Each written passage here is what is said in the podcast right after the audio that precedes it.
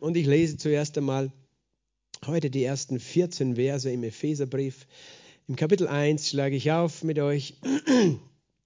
Und wenn du eine Bibel hast, kannst du auch aufschlagen oder sonst liest du sonst auf dem Handy oder am Bildschirm mit.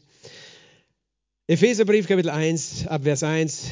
Paulus, Apostel Christi Jesu, durch Gottes Willen den Heiligen und an Christus Jesus Gläubigen, die in Ephesus sind, Gnade euch und Friede von Gott, unserem Vater und dem Herrn Jesus Christus. Gepriesen sei der Gott und Vater unseres Herrn Jesus Christus.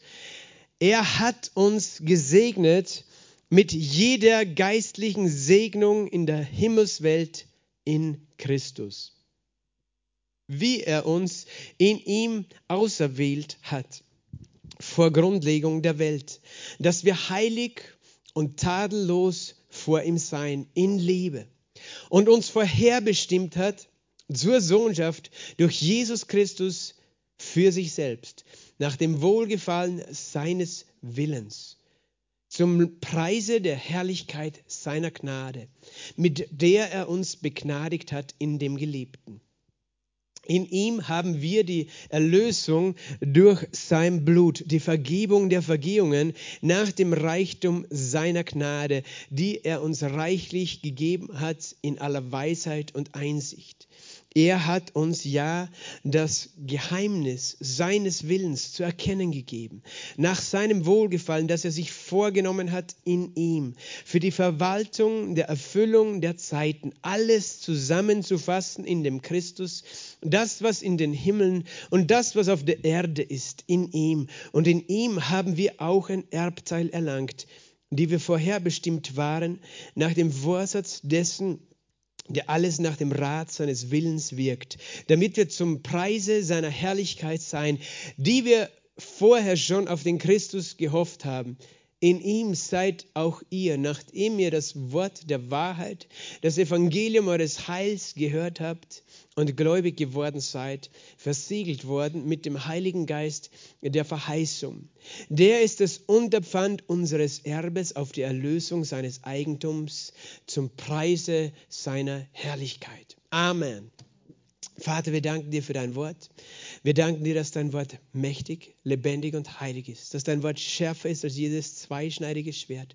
Und wir laden dich ein, Geist Gottes, sei unser Lehrer, sei unser Helfer, während wir dein Wort studieren.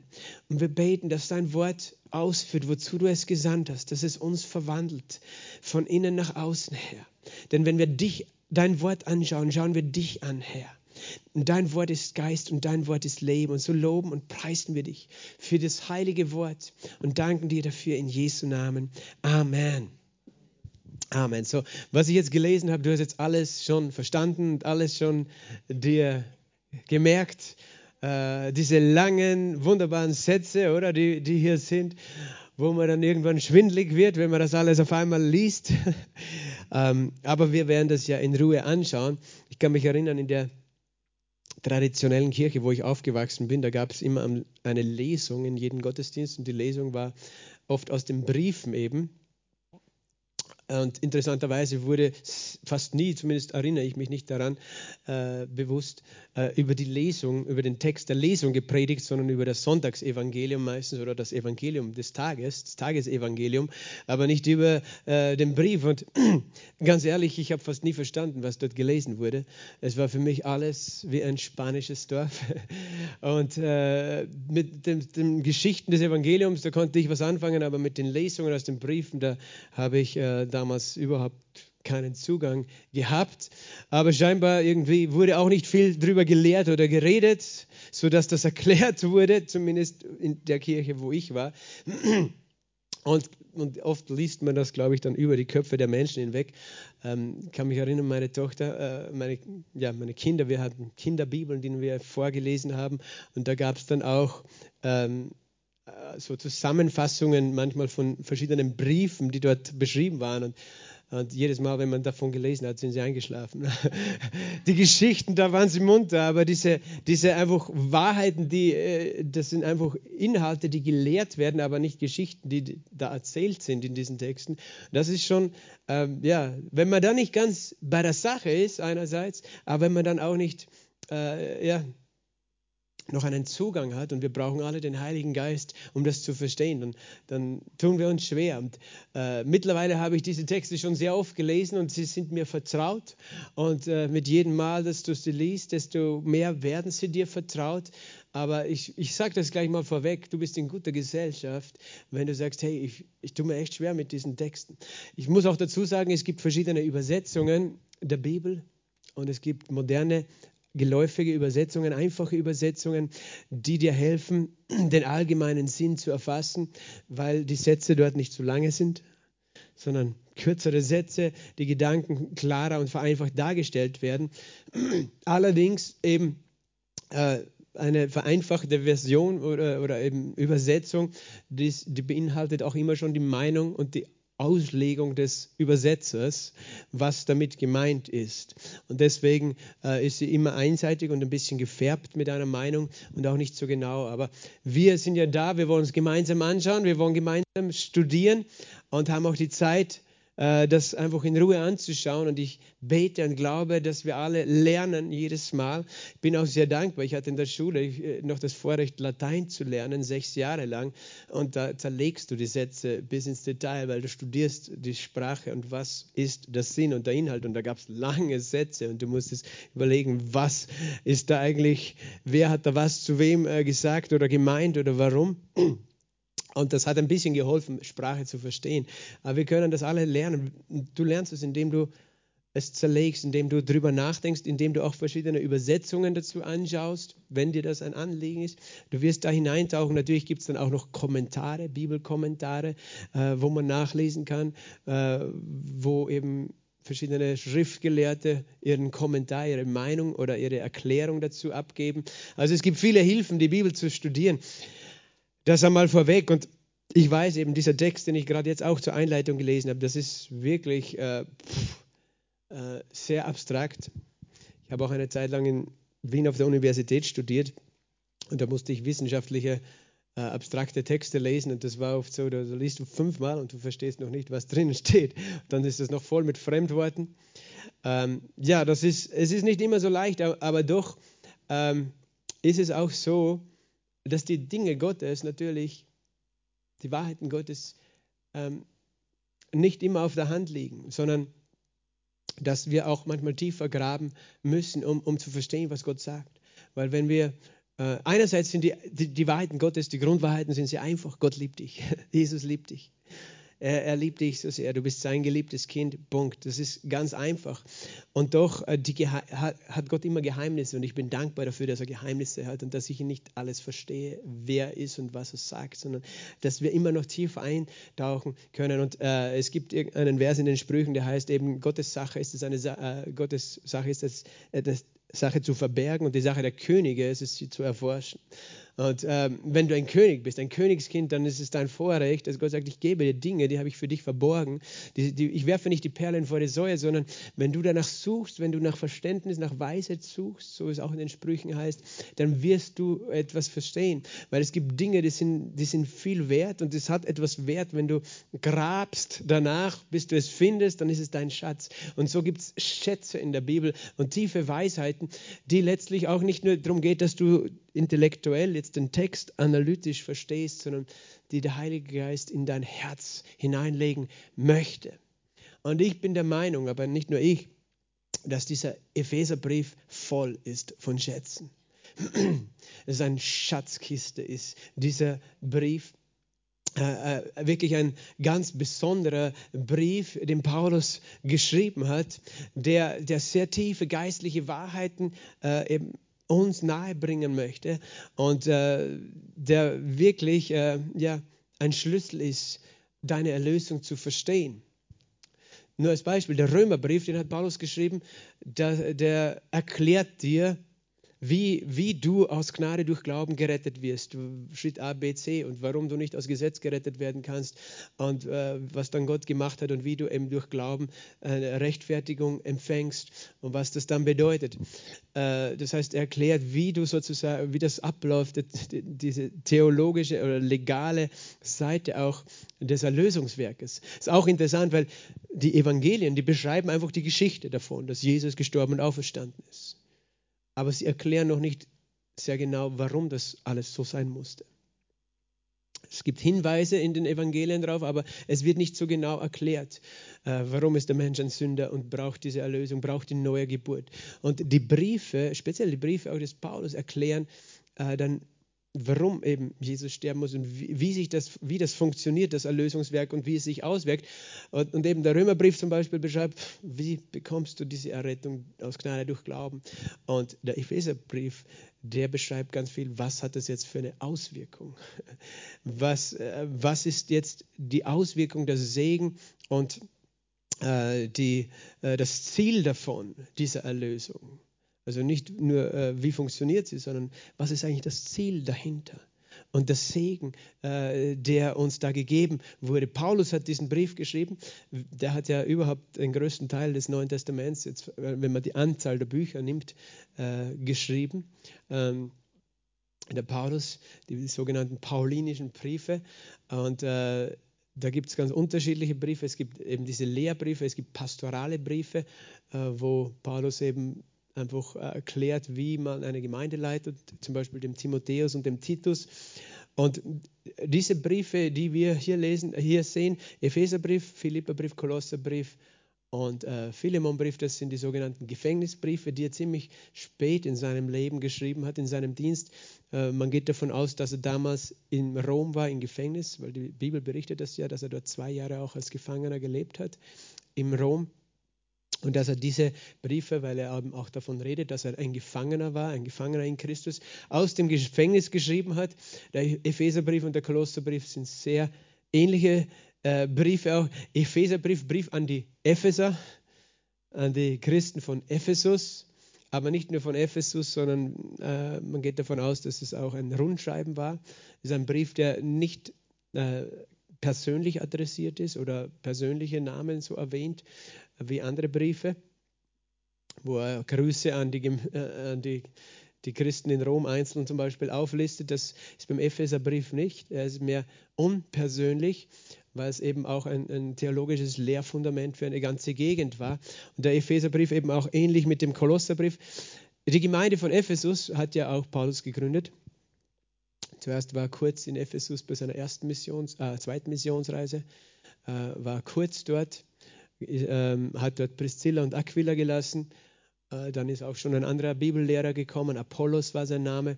Und dann ist Paulus nochmal hingekommen nach Ephesus und er berichtet selbst, dass er drei Jahre dort war. Drei Jahre. Und das ist eigentlich, wenn man äh, diesen einen durchgehenden Zeitraum nimmt, die längste Zeit, wo er sich an einer Stadt in einer Stadt durchgehend aufgehalten hat. Er war wohl auch in Korinth, das redet von 18 Monaten dort, dass er dort war, eineinhalb Jahre. Äh, und, und er hat sie dann auch wieder besucht oder er war eben in anderen Städten bei den Thessalonikern. Aber in Ephesus war er sehr lange. Und das ist eine interessante Stadt auch. Ephesus war ja ähm, eine bekannte Stadt und eine wichtige Stadt, war auch religiös, geistlich eine wichtige Stadt, weil dort eben gab es diesen großen Tempel der Artemis oder Diana von Ephesus, der, äh, wo, wo diese Fruchtbarkeitsgöttin angebetet wurde, die eine uralte Fruchtbarkeitsgöttin ist, die eigentlich ursprünglich die babylonische Göttin Semiramis war, die Frau Nimrods äh, Semiramis war tatsächlich ein lebender Mensch, bevor sie als Göttin nach ihrem Tod angebetet wurde. Sie war die Mutter aller Huren, sozusagen. Sie war eine große äh, Prostituierte, eine unzüchtige Frau äh, und die die Menschen auch in den Götzendienst geführt hat. Und ähm, eben dieser Götzendienst hat sich ja dann überall ausgebreitet in diese Kulturen. Ähm, bis später Ägypten, Griechenland, Rom, sind im Prinzip alles dieselben Götter, aber eben auch in Ephesus war das so ein, ein wichtiger Standort.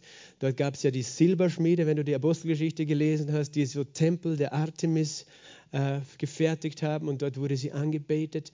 Ähm, diese Fruchtbarkeitsgöttin. Das heißt, ein geistlich starkes Zentrum, aber im negativen Sinn.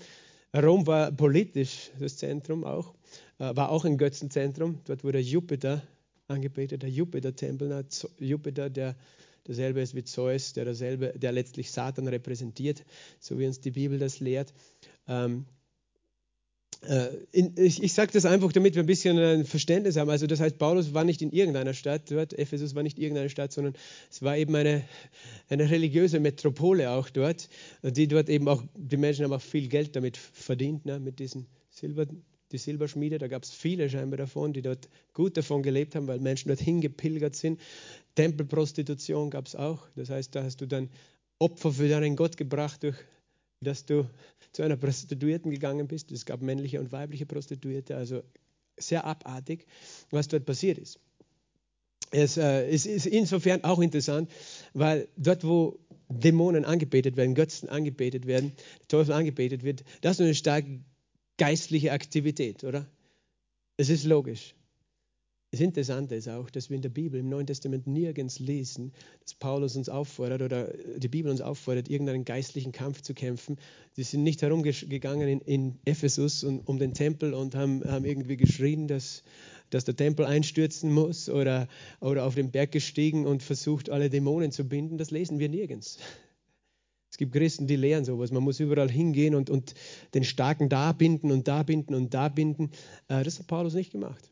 Das lesen wir nicht in der Bibel. Das ist eine ähm, Lehre, die es äh, gibt äh, in den charismatischen Bewegungen, aber das lesen wir nicht von Ephesus, dass Paulus das gemacht hat. Wenn es wo machen hätte können, dann in Ephesus, oder? Aber was hat er in Ephesus gemacht? Er hat zwei Jahre lang in der Schule des Tyrannus gelehrt, täglich. Das Wort Gottes gelehrt. Weil das ist die einzige geistliche Waffe, die du brauchst weil der Kampf hier in den Köpfen der Menschen stattfindet. Und wenn sie das Wort Gottes bekommen und ihr Denken verändert wird und erneuert wird, dann werden sie stark. Und, Paul, und es geht so weit zu sagen, in, in der Apostelgeschichte Kapitel 19 nachzulesen. Es, es, steht dort eben, dies geschah zwei Jahre lang, dass Paulus lehrte täglich in der Schule des Tyrannus, sodass alle, die in Asien wohnten, das Wort des Herrn hörten.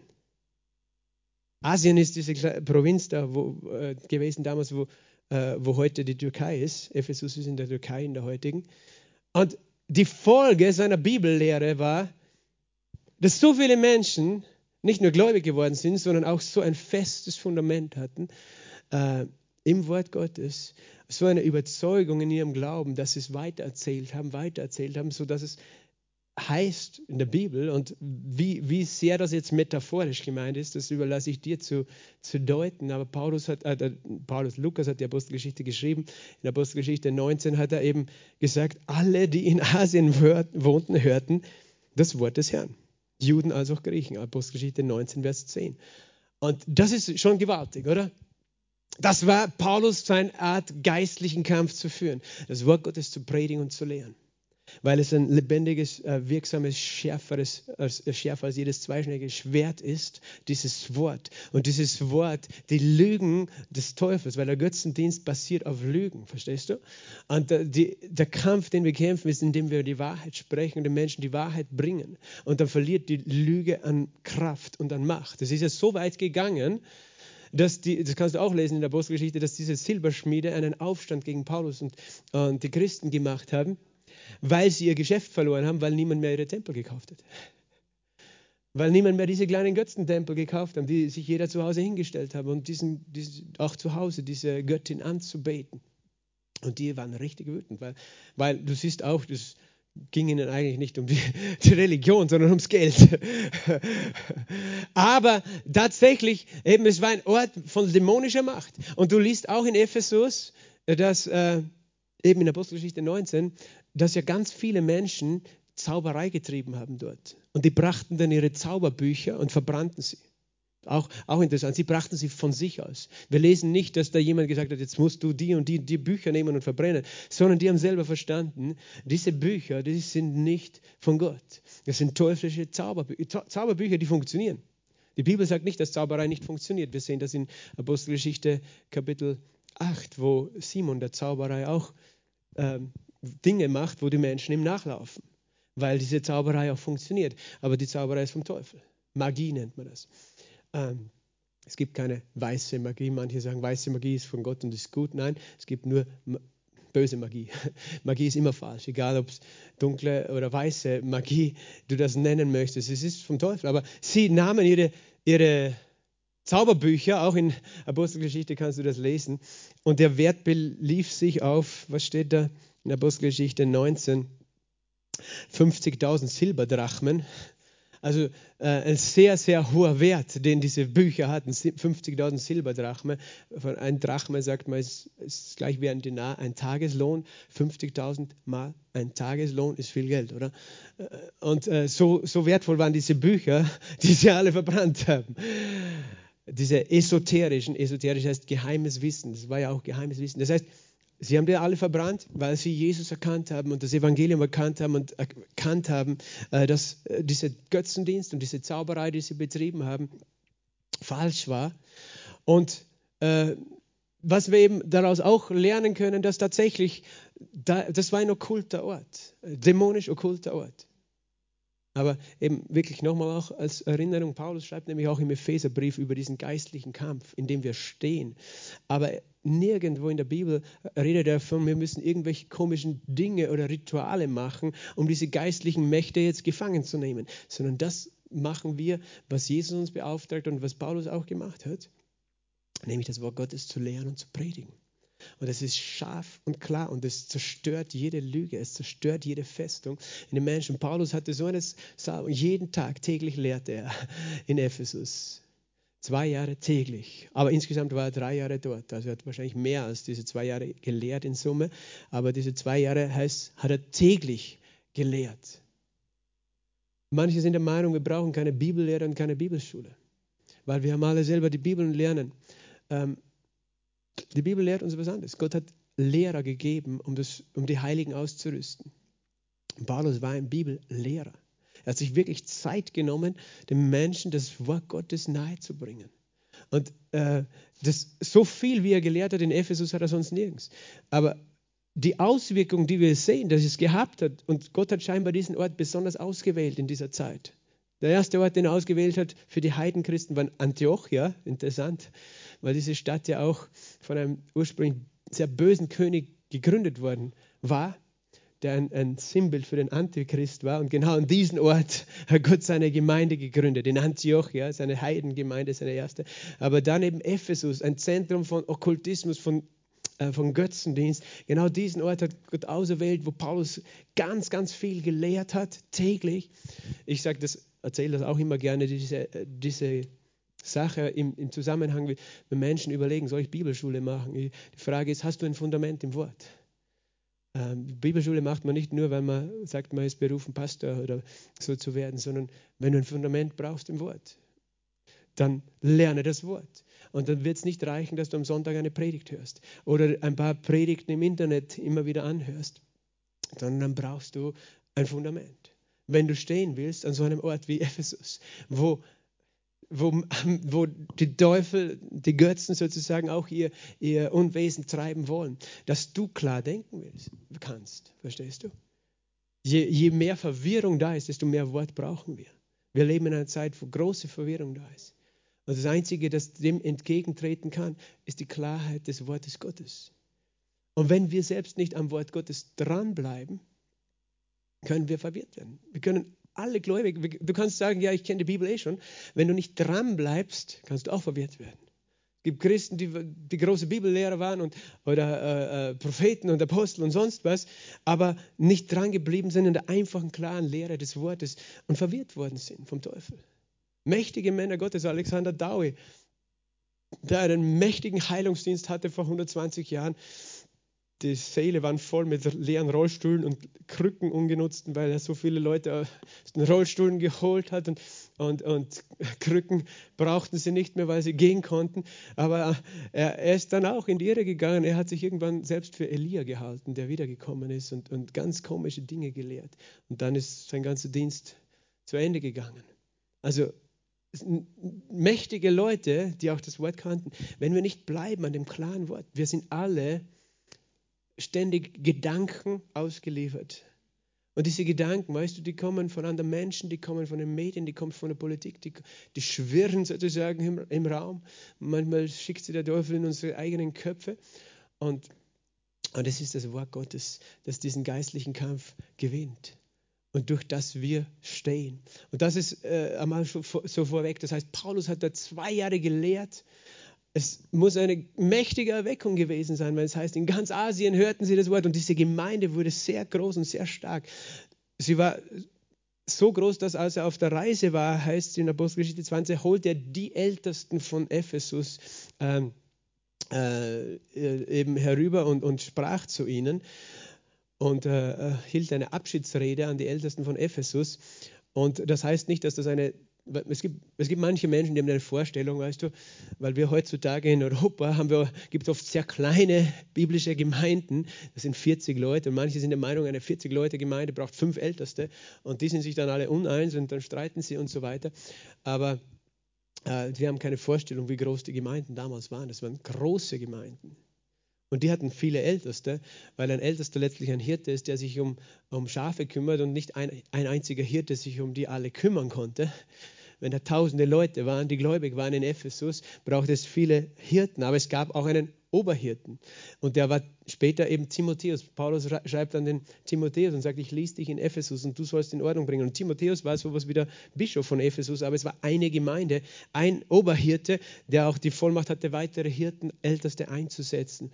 Das lässt uns annehmen, dass diese Gemeinde sehr groß war. Und äh, es gibt Schätzungen von manchen äh, eben Forschern und äh, dass, dass gegen Ende des ersten Jahrhunderts diese Gemeinde in Ephesus, äh, also dass es dort über 100.000 Gläubige gab und eben schon 50 Jahre vorher schon zigtausende Gläubige waren in Ephesus. Also eine große, stark große Erweckung. Und es gibt noch einen weiteren Hinweis, äh, dass, dass wir glauben können, dass es tatsächlich eine starke, große Erweckungsgemeinde war. Und zwar nämlich der, der als Johannes, der Jünger Jesu, der Apostel Johannes, als, der war ja in Patmos verbannt, wo er dann auch die, die Offenbarung empfangen hat, das Buch der Offenbarung. Das war zur Zeit des Kaisers Domitian, ein, ein, großer Christenverfolger, Anfang der 90er Jahre des ersten Jahrhunderts. Aber als dieser Domitian gestorben ist, im Jahr 96 nach Christus, wurde äh, Johannes wieder entlassen. Das berichtet die Kirchengeschichte. Und Weißt du, wo er dann hingezogen ist? Nach Ephesus. Und dort lebte er äh, höchstwahrscheinlich bis circa 120 nach Christus. Lebte Johannes, der Apostel des Herrn, er muss sehr alt geworden sein, über 100 Jahre wahrscheinlich, und äh, lebte wo? In Ephesus. Und reiste auch und besuchte die anderen Gemeinden. Das berichtet Eusebius in seiner Kirchengeschichte. Also lässt uns das, weißt du, ich denke mal, Johannes ging nicht einfach in irgendein Nest in, seiner, in seinem Alter.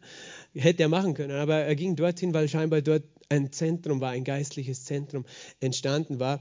Und eben wie kostbar diese Gemeinde war, kommt ja auch im Buch der Offenbarung äh, vor, wo, wo es eben sieben Sendschreiben gibt an die Gemeinden Kleinasiens, an die wichtigsten sieben großen Gemeinden.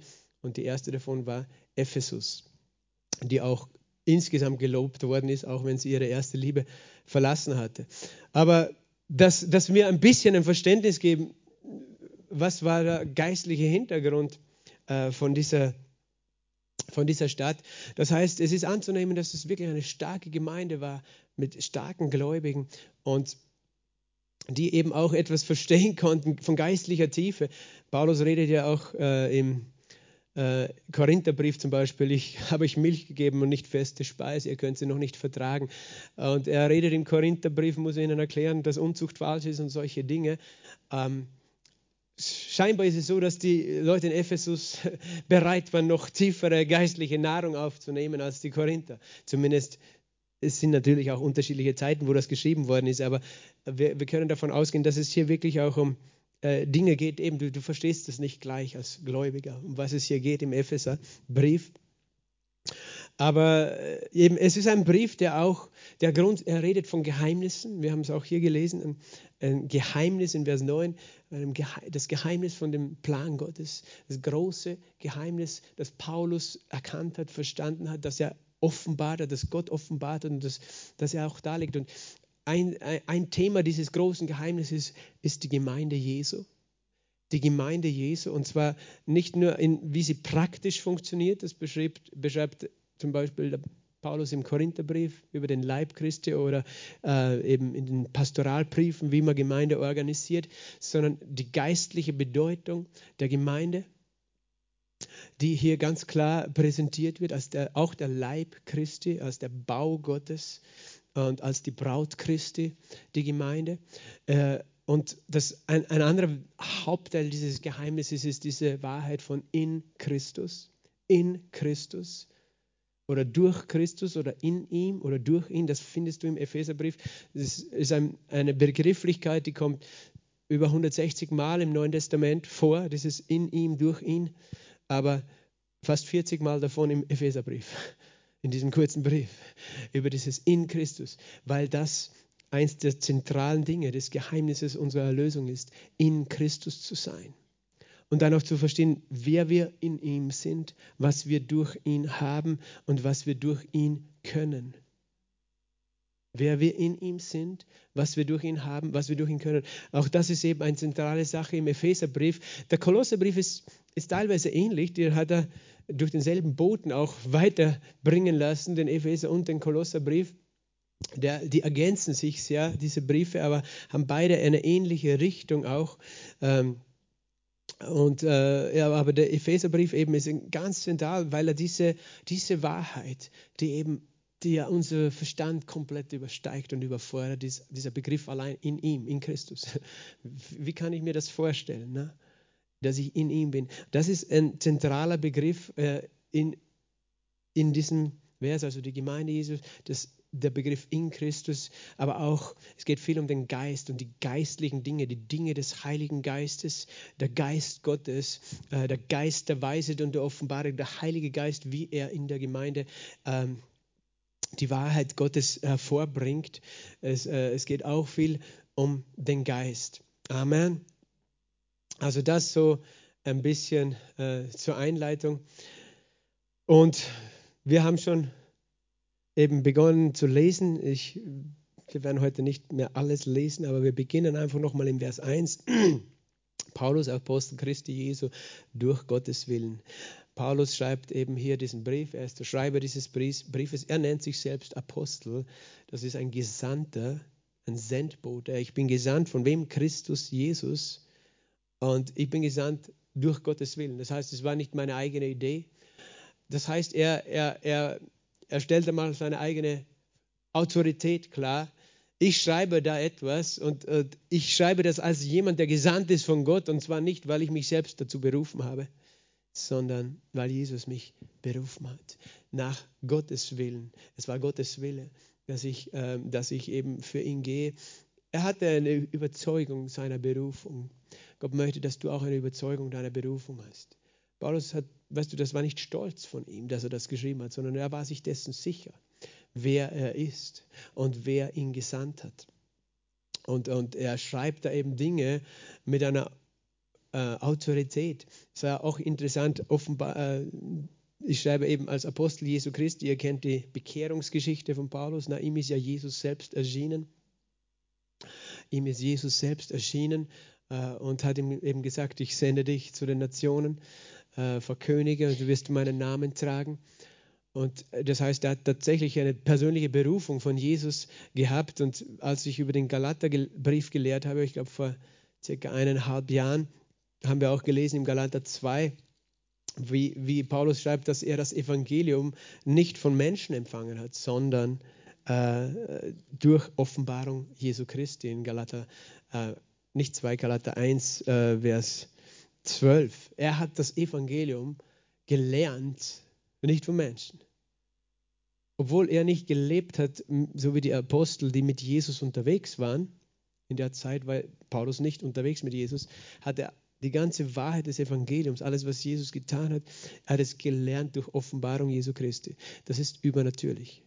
Jesus hat es ihm gezeigt durch Vision, durch, durch eine Schau. Er hatte eine geistliche äh, er hat eine Begegnung mit Gott gehabt, er hat Dinge gesehen und gehört, auch im Himmel war. Und er hat Dinge gelernt über das Evangelium.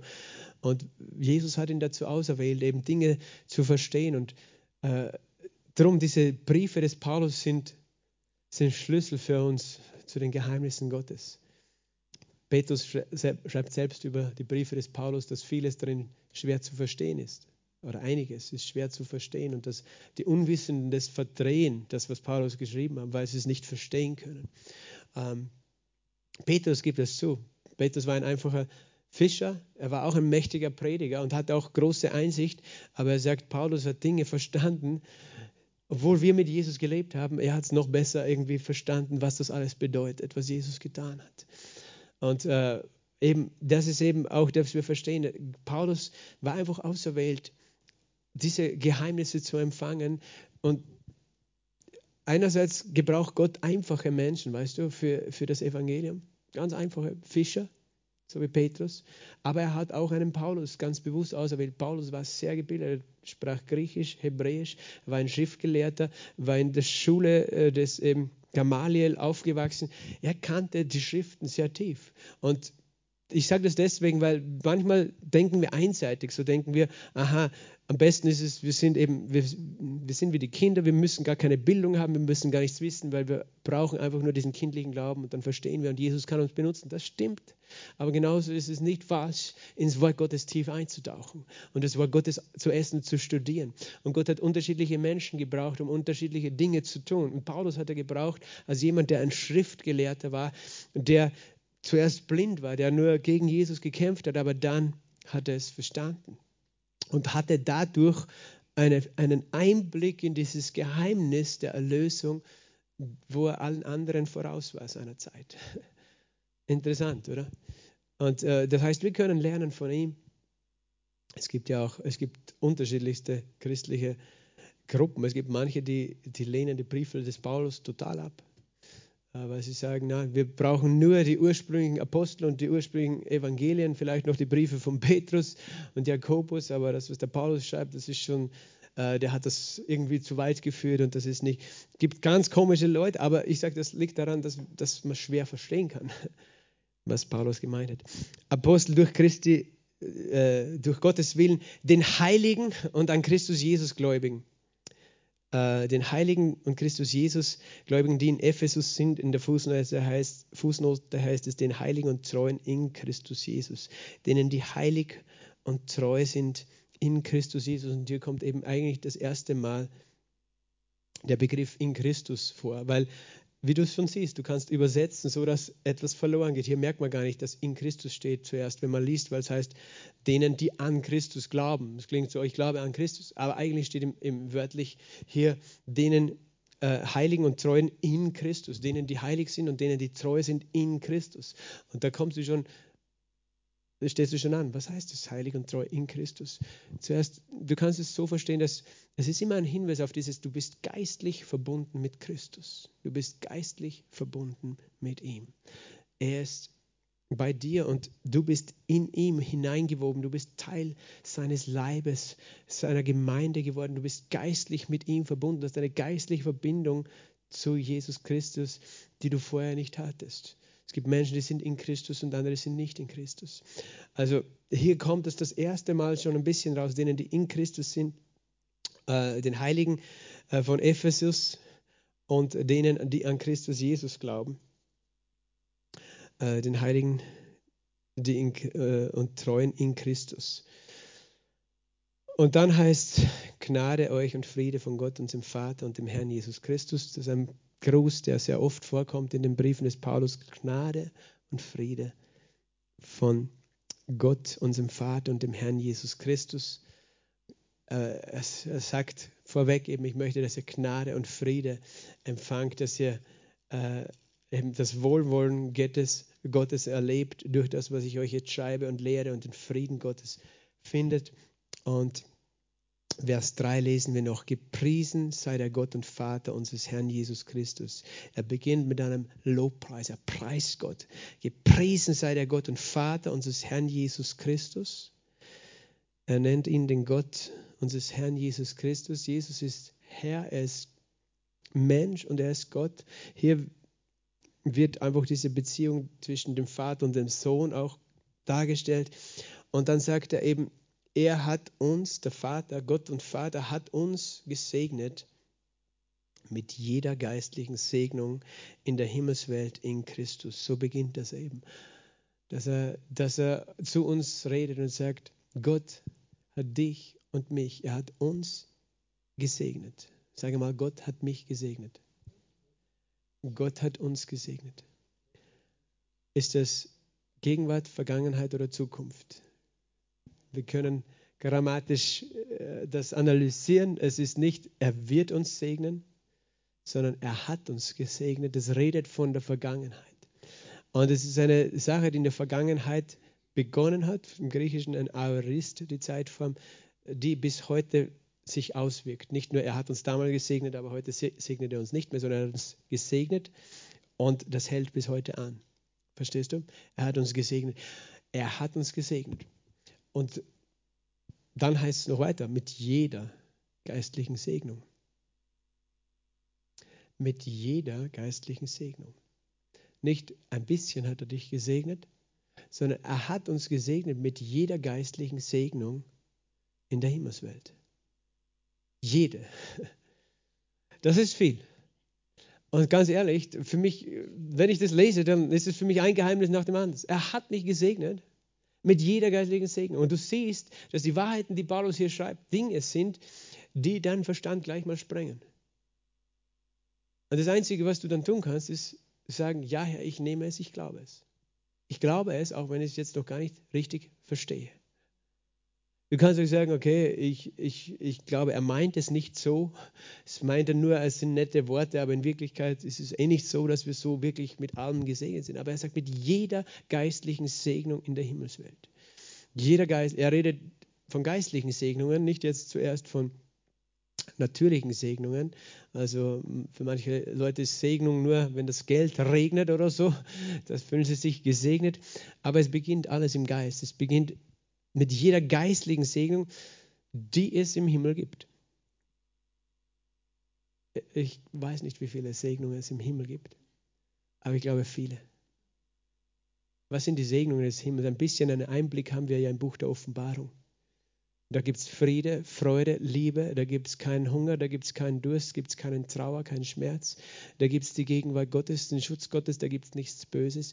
Das, ist, das sind Segnungen, oder? Und hier heißt es, wir als Gläubige sind gesegnet mit jeder geistlichen Segnung. Äh, alles, was Gott an Guten bereitet hat, haben wir schon empfangen. Aber wo haben wir es empfangen oder wo ist diese Segnung? In der Himmelswelt. Und in der Himmelswelt ist, ist auch ein interessanter Begriff. Wenn man sich den Himmel vorstellt, stellt man sich das oft als einen Ort zuerst vor. Und es ist richtig, der Himmel ist ein realer Ort auf, auf der einen Seite, aber zugleich ist er eine geistliche Dimension. Einmal äh, haben die Pharisäer Jesus gefragt und Jesus hat gesagt, das Himmelreich Gottes, das Reich Gottes ist mitten in euch oder unter euch. Es ist schon hier. Und, und sie haben es nicht verstanden. Er hat gemeint, es ist hier, weil ich hier bin und ich trage das Himmelreich, die Herrschaft des Himmels das Himmelreich, der Ort, wo der Himmel regiert ist, wo Jesus war. Ähm, und er redet von dieser geistlichen Herrschaft, aber auch, es ist eben diese geistliche Dimension. Und das ist wichtig, dass wir verstehen. Der Himmel, die, dieses Begriff in der Himmelswelt ist einerseits der Ort, wo Gott auf dem Thron sitzt, wo der Teufel keine Macht hat, aber es ist auch eine Dimension, die Dimension des Geistes. Es gibt Zeit und Raum, aber es gibt auch die Dimension des Himmels. Eine andere Dimension, die wir ähm, normal eben nicht wahrnehmen, nicht sehen, können. Diese himmlische Dimension, der geistliche Raum, das ist ein realer Raum. Und du als Mensch, du bist mit deinem Körper in dieser physischen, körperlichen Dimension, aber du hast einen Geist in deinem Inneren und dieser Geist ist zugleich, wo er in deinem physischen Körper wohnt, ist er in einer geistlichen Dimension zu Hause. Und als Gotteskind ist dein Geist im Himmel zu Hause in der himmlischen Welt, in den himmlischen Orten. Das heißt auch im Epheser 2, wir sitzen mit Christus in der himmlischen Welt, in den himmlischen Orten, in dieser himmlischen Dimension. Und das sind eben, das sind alles Geheimnisse, die du nur sagen kannst, Herr, gib mir Verständnis und Offenbarung. Aber es ist für Gott nichts Unwichtiges. Er möchte, dass du das weißt. Wir sind geistliche Wesen.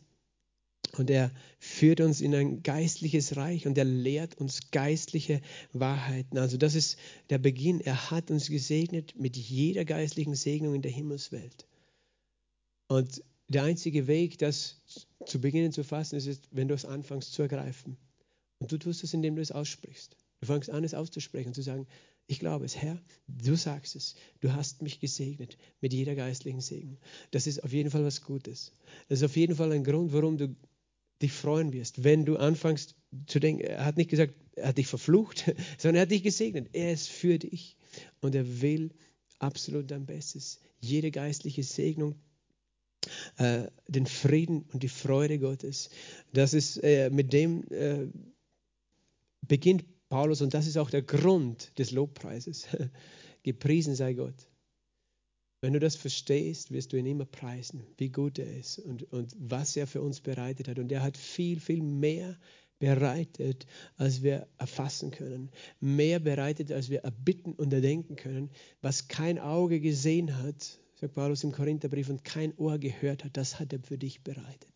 Das heißt, der Epheserbrief ist auch ein Brief, der uns hineinführt schon in unsere himmlische Berufung, in diese geistliche Dimension, was eigentlich die Bestimmung deines Lebens ist, deine himmlische Zukunft ist, wofür du überhaupt geschaffen bist. Und Gott möchte uns hungrig machen, schon hier auf dieser Welt, für das, für das Leben, das er eigentlich in Ewigkeit für uns bereitet hat. Das, dann werden wir verstehen, dass, äh, wir, wir brauchen nicht hängen an Dingen, die vergehen, sondern Gott hat so viel Großes für uns vorbereitet. Wir brauchen nicht Angst haben, irgendetwas zu verpassen, sondern Gott hat eine wunderbare äh, Dinge für uns bereitet und wir wollen ihn loben und preisen dafür. Amen. Halleluja. Okay, drei Verse waren es heute. Vater, wir danken dir und ich danke dir, Herr, für dein Wort und ich bete, dass dein Wort in uns Leben hervorbringt, Herr. Ich segne dein Wort. Herr, lass es tief hineinfallen in unser Herzen. Du hast uns gesegnet mit jeder geistlichen Segnung in der Himmelswelt. Wir sind so dankbar, dass du wirklich möchtest, dass wir mehr und mehr sehen und verstehen. Und ich danke dir, Herr, dass du Geist Gottes der bist, der uns das alles lehren wird in den nächsten Tagen und Wochen. In Jesu Namen. Amen. Okay, ich wünsche euch einen schönen Abend. Der Herr ist mit euch.